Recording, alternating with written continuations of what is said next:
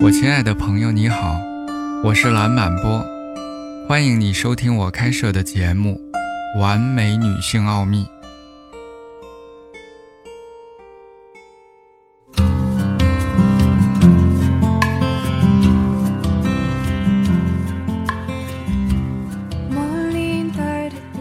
在许多的东方文化中，女性彼此相爱并且有性关系是正常的。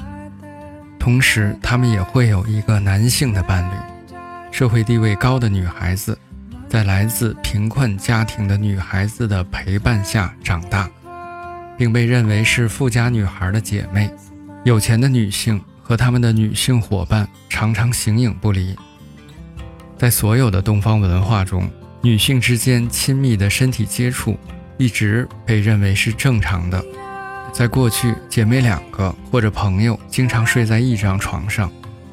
公认的看法是，在这样一个姐妹的环境中成长，所有成员或者参与者的女性气质都会变得更加坚强和明显。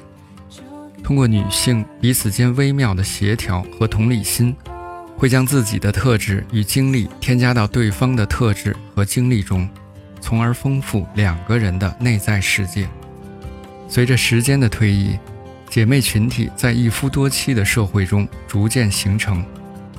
通常，妻子和姐妹之间会有一种深厚的亲密关系，她们之间的身体接触并不认为是反常的，相反，她们会被鼓励，并被视为是真诚而深沉的爱和情感的表达。富有的印度妇女会定期雇佣一些女仆人。他们的职责是包括洗澡、涂药膏、涂抹，简而言之就是装饰他们的女主人。这种习俗在当代仍然被使用，尤其是对美丽、感性和孤独的女性而言。与男性同性恋被认为是有罪的不同，女性的同性之爱从来没有被视为是一种罪。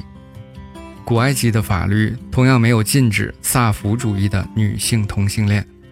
此外，有考古证据以及一些来自宫殿的图像表明，埃及的妇女之间经常有亲密的关系。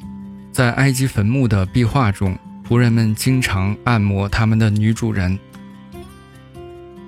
女性同性恋形式在佛教中也记录了大量的参考文献，在道教中也有特别的强调，他们以姐妹团体的形式展现了非凡的生命力。和超越的内在能量，所以萨福主义的女性关系被认为是一种高度精神形式的女性同性恋。感谢你的耐心聆听，我们下次见。